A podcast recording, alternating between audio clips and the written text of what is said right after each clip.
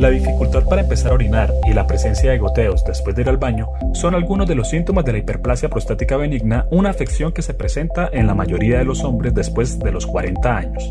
Bienvenidos al podcast FCB Cuidamos Vidas. Soy Miguel Cantillo y hoy cuento con la compañía del doctor Wilmer Rivero, jefe médico del Servicio de Urología del Hospital Internacional de Colombia, quien nos explicará todo sobre esta patología.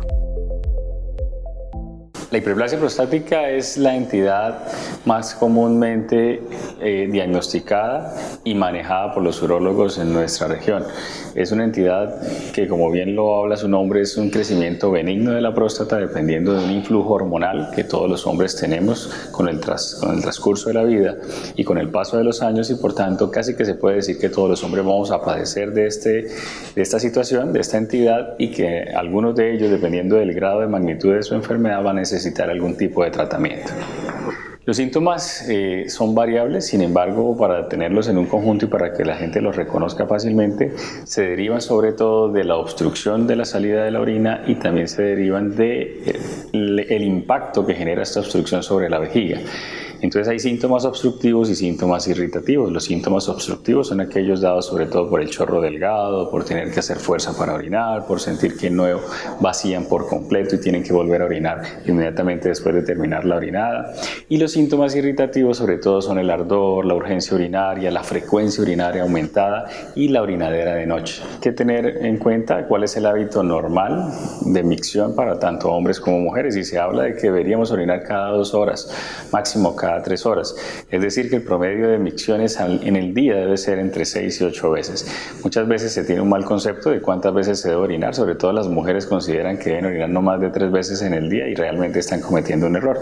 En los hombres no tenemos tanto esa dificultad, sin embargo, hay que mirar que cuando sobrepasamos esas seis o ocho veces y también cuando nos levantamos más de una vez en la noche, se considera un patrón anormal de la micción.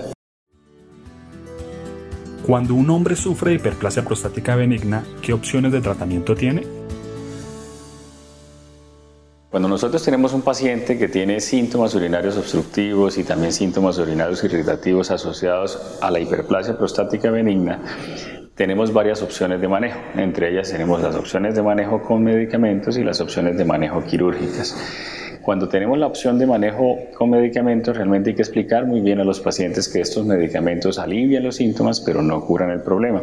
O sea que terminamos haciendo un tratamiento paliativo. Hay algunos pacientes con temas muy leves, con crecimientos muy leves que pudieran ser candidatos, pero siempre hay que explicarles muy bien que los medicamentos no curan la enfermedad.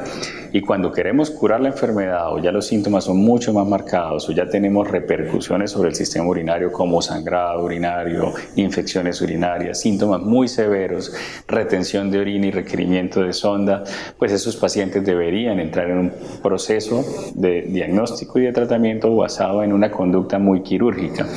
Esta conducta quirúrgica, cuando se determina, hay que ofrecerse a los pacientes las diferentes terapias, cirugía abierta, cirugía laparoscópica, cirugías endoscópicas. Y cuando tenemos que de pronto por las características del paciente y de su misma próstata, la opción sea una cirugía endoscópica, las cirugías endoscópicas se pueden realizar con terapia de láser, con terapia de energía eléctrica o con terapia con vapor de agua.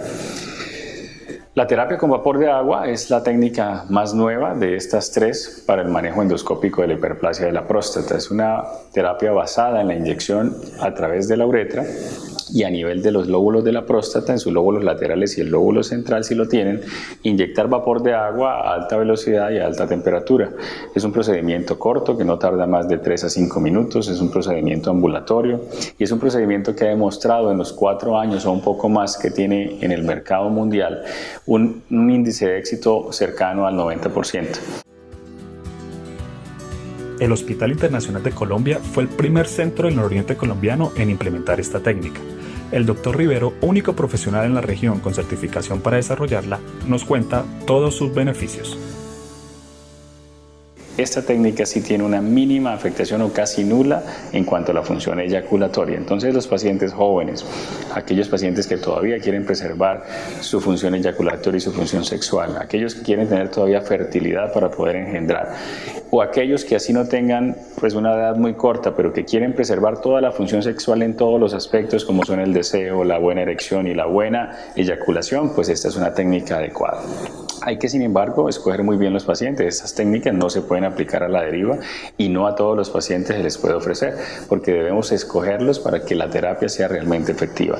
Se habla de que los pacientes idealmente jóvenes o aquellos que tienen próstatas de menos de 80 gramos, 80 centímetros cúbicos, son los que idealmente deberían recibirla porque es donde se ha mostrado el verdadero beneficio de esta técnica. Por tanto, hay que analizar, hay que visitar al urólogo, hay que analizar las diferentes opciones y mirar si realmente es un candidato para una u otra para que el éxito en cuanto a sus molestias pues sea el mejor.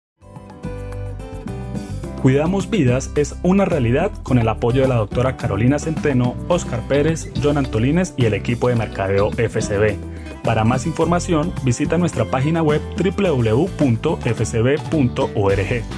No olvides compartir nuestro contenido y la vida con quienes más quieres. Hasta pronto. Cuidamos vidas.